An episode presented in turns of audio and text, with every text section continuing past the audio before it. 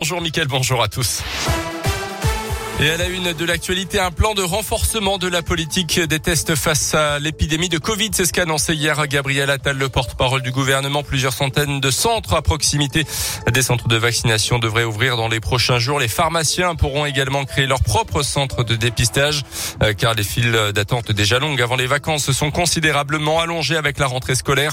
Euh, même si désormais on trouve également des autotests dans les grandes surfaces, les pharmacies sont toujours aussi débordées, euh, surtout depuis que les enfants en cas contact doivent doivent absolument se tester trois fois, un rythme impossible à tenir. D'ailleurs, le gouvernement est revenu la semaine dernière sur ce protocole sanitaire. Désormais, si un deuxième cas positif est recensé dans une classe dans les sept jours, pas besoin de refaire cette série de trois tests, mais ça reste euh, toutefois compliqué euh, car les contaminations se multiplient. Laurence Combe, pharmacienne dans la région, regrette ainsi de voir ses principales missions de pharmacienne dépassées. C'est impossible à faire euh, trois tests par enfant avec des cas contacts tous les jours. Donc, on est obligé de se mettre des créneaux parce qu'on n'arrive plus à travailler, on n'arrive plus à faire notre métier, ce qui est dommage parce que du coup, euh, voilà, on déprogramme pas en pharmacie, on a les médicaments, on a tout ce qui est à côté, d'autres traitements qui ont traîné parce qu'on pense qu'au Covid et on vaccine aussi. On a des équipes qui tiennent le choc et on ne sait pas jusqu'à quand. Notre métier, c'est quand même euh, suivi du patient par rapport à un traitement et euh, ça devient très compliqué, quoi. Et à noter qu'en cas de rupture de stock d'autotest pour les enfants cas contact, il est possible de réaliser plutôt un test antigénique, voire un PCR si cela est possible. Les antipasses sanitaires et antipasses vaccinales étaient dans la rue ce week-end. Plus de 100 000 manifestants partout en France selon le ministère de l'Intérieur.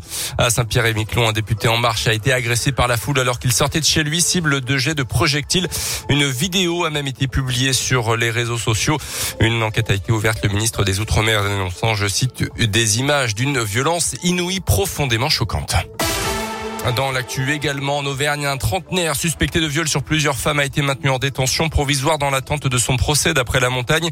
Son arrestation remonte à un peu plus d'un an. C'était en décembre 2020. Il avait utilisé sur les réseaux sociaux des pseudos féminins pour approcher des femmes à la recherche de relations homosexuelles. Les échanges aboutissaient à des rencontres physiques et des viols selon la victime. Son avocat avait demandé une remise en liberté qui a donc été rejetée par la justice. Un drame à New York. Au moins 19 personnes dont 9 enfants ont péri dans l'incendie d'un immeuble du Bronx. Hier, le serait dû à un chauffage d'appoint. Cet incendie est l'un des pires de l'histoire récente de New York d'après le maire de la ville.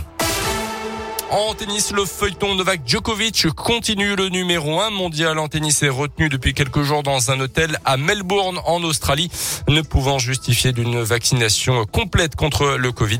La justice australienne a ordonné ce matin sa libération, ouvrant donc la voie à sa participation à l'Open d'Australie, mais le gouvernement peut encore décider de l'expulser.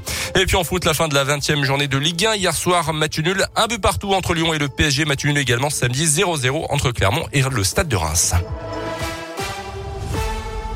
Il y a un truc